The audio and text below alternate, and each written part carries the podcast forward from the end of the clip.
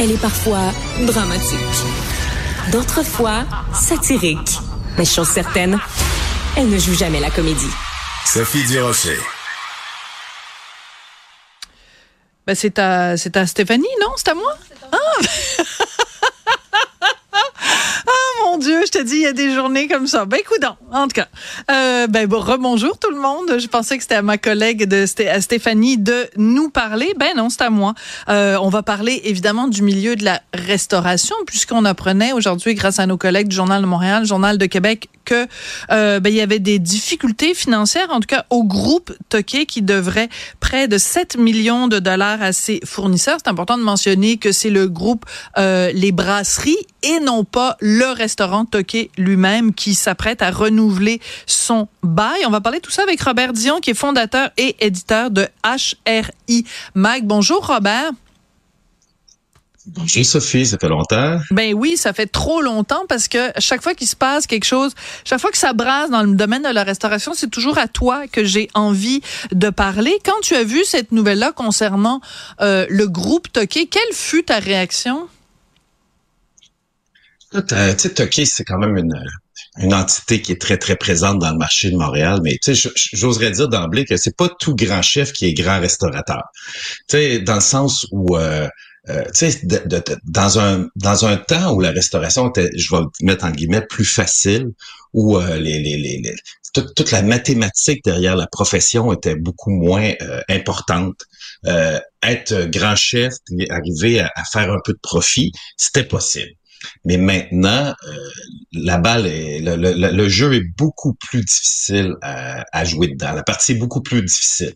D'accord. Euh, puis on voit qu'il y a des, des, problèmes qui se passent à ce niveau-là euh, parce que Toki, puis ça fait un bout de temps que ça grenouille dans ce domaine-là mm-hmm. là, chez Toki. C'est une annonce qu'ils ont faite il y a quelques semaines. Oui, oui. Euh, puis oui, effectivement, ce matin, quand, quand, on en a parlé, on dit tout de suite que c'était pas le restaurant Toki. Mais il faut savoir que Toki, si on regarde sur l'échelle mondiale des restaurants de style Toki, qui on pourrait dire des macarons, c'est c'est rarement le, le, profit center, le centre de profit des regroupements de restauration. Donc, euh, c'était évident que ce groupe-là avait besoin de d'autres succursales comme les brasseries thé, puis euh, au Time Out Market, le, le, leur, restaurant hamburger, mm-hmm. la cuisine centrale pour arriver à leur fin. Et du, fait de perdre cette entité-là, ça va être encore plus dur pour faire fonctionner la, le restaurant fort c'est ce que c'est. Ça, c'est ma constatation, Sophie. Je comprends.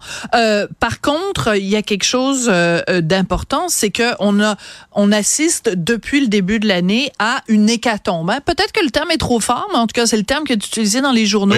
Euh, une hécatombe, c'est-à-dire que les restaurants, les cafés, même les, les restaurants, disons de, de moyenne gamme, là, euh, tombent les uns après les autres, et on met beaucoup la faute sur le, le remboursement de ce fameux prêt qui avait été fait au restaurant dans euh, pendant la Covid.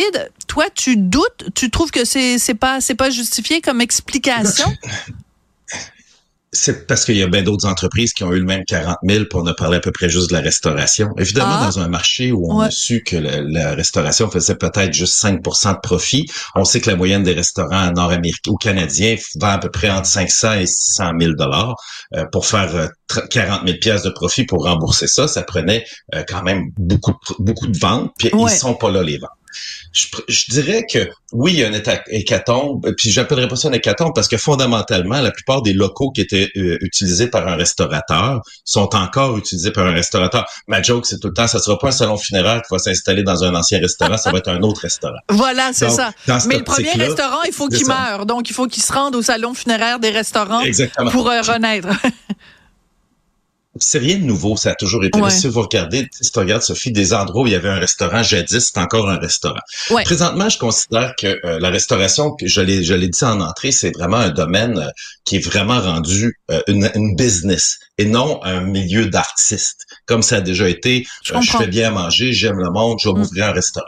Puis je, je, considère que présentement, ceux qui sont dans le peloton, puis je compare ça présentement à la course, course de vélo, ceux qui sont dans le peloton, dans le peloton de tête, qui réussissent à, à, à à défaire le vent. Puis, ceux qui se font laisser aller par le peloton, eux, ils seront ah. jamais capables de rattraper le groupe d'en avant. Et là, c'est ah, pour ça qu'on voit des chaînes s'installer, des, des groupes de restauration. Tu sais, as des places comme, t'as des groupes comme Tomahawk, as plein de groupes de restauration de Montréal qui font très bien, parce qu'ils sont dans, ils exploitent multi-concepts. Des fois, c'est pas juste d'avoir plusieurs fois le même commerce, mais d'avoir différentes bannières, différents, on appelle ça des exploitants multi-concepts, qui sont forts en gestion, en administration, en ressources, en location de beaux, mais qui sont capables d'avoir une devanture qui est différente d'un commerce à l'autre. Le groupe A5 Hospitalité qui ont quatre cartes, c'est un peu dans ce principe-là aussi. Donc, on voit un changement et on voit des business et non des restaurants.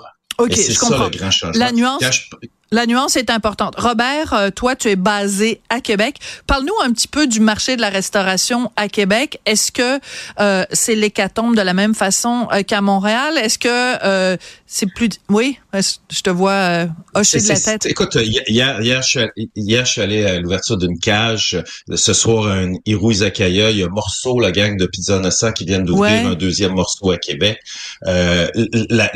oui, la scène change. Hmm. Les noms changent. Mais, euh, tu sais, je regarde MTY viennent de publier leurs leur chiffres, puis eux, c'est 7000 MTY, restaurants. MTY Food Group, là. Oui, oui, c'est de la restauration rapide qu'on trouve beaucoup dans les, euh, dans les foires alimentaires. J'ai failli dire le mot en anglais. Ouais. ouais. Exactement. Ben, dans leur dernier chiffre, ils ont annoncé qu'il y avait quatre. prenez-moi pas exactement au mot sur les chiffres, mais je pense qu'ils ont annoncé 98 fermetures, mais 91 ouvertures. Ah, Donc, au net. Intéressant. C'est ça. donc, au net, c'est pas tant d'établissements qui ont changé. Mais oui, effectivement, les centres-villes se déplacent, les, les centres d'affaires partent à l'extérieur, de nouveaux centres d'affaires émergent au centre-ville. Mais tu sais que justement, je parlais avec des gens de, la cagère de groupe Grandio qui me disaient ça fait deux ans qu'on cherche un local adéquat pour ouvrir certains de nos restaurants de bannière dans le centre-ville de Montréal puis ils sont pas capables de trouver un endroit qui va faire euh, répondre à leurs besoins ah. parce qu'il n'y a pas de place. Mais ça, c'est très intéressant. Donc, alors que quand on lit les unes des journaux, on, peut être extrêmement pessimiste en se disant, oh mon Dieu, ça va pas bien, c'est euh, c'est la catastrophe, c'est l'apocalypse. Toi, tu viens remettre les choses en perspective en disant, écoutez, c'est une rééquilibration du marché. C'est une modulation du marché. Euh, le marché se réinvente ou se modifie. C'est pas ce que c'était, mais c'est autre chose et cette autre chose n'est pas forcément moins bien. Voilà, tout à fait. Mais c'est extrêmement intéressant. C'est pour ça qu'on t'aime, Robin. Merci Sophie, j'apprécie. Puis écoutez, il faut donner bonne presse à une industrie qui en a besoin parce que ça va pas mal partout. Mais ceux qui vont mal avaient déjà commencé à aller mal parce que tu sais mm. l'histoire de brasserie il y en a ouvert un trois mois avant de fermer là. Donc il y avait quand il devait quand même avoir des signes qui se passait quelque chose. Je peux pas croire. Mm. Oui, oui, non, non, c'est tout des, bons, des bons éléments que, que, que tu soulèves.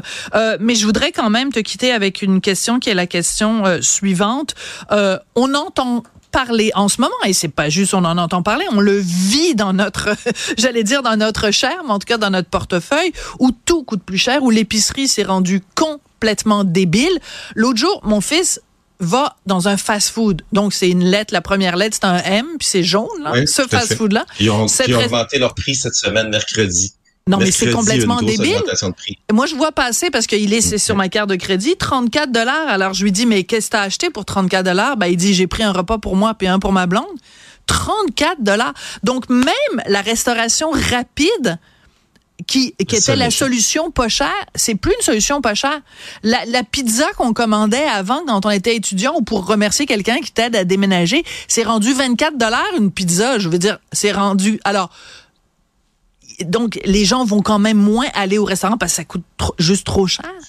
Ben, euh, Sophie, Sophie, je vais quitter avec ça en disant qu'on n'a jamais mangé autant hors domicile que maintenant. Si on prenait, il y a 50 ans, on mangeait 16, 17 repas à la maison. Maintenant, on doit en consommer 3, 4. Le restant, on les mange tout à l'extérieur.